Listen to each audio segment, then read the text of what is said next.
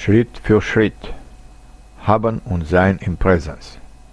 Haben und Sein haben spezielle Formen in Präsens. Konjugation von haben. Ich habe, du hast, er, sie, es hat, wir haben, ihr habt, sie, sie offiziell höflich haben.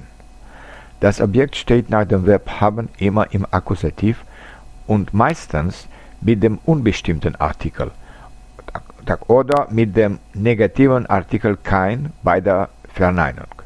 Ich habe einen Sohn. Du hast eine Tochter. Sie hat einen Mann. Er hat eine Frau. Es, das Kind, hat Eltern. Wir haben keine Zeit.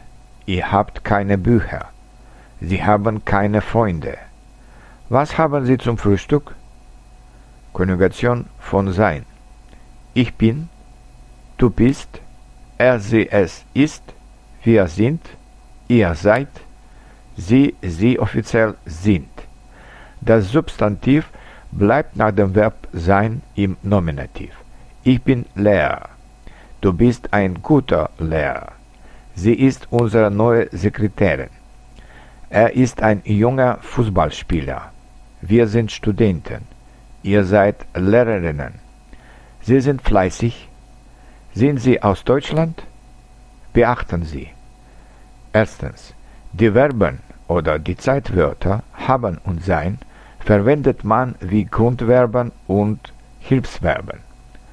Zweitens. Als Hilfsverben werden sie bei der Bildung des Perfekts verwendet.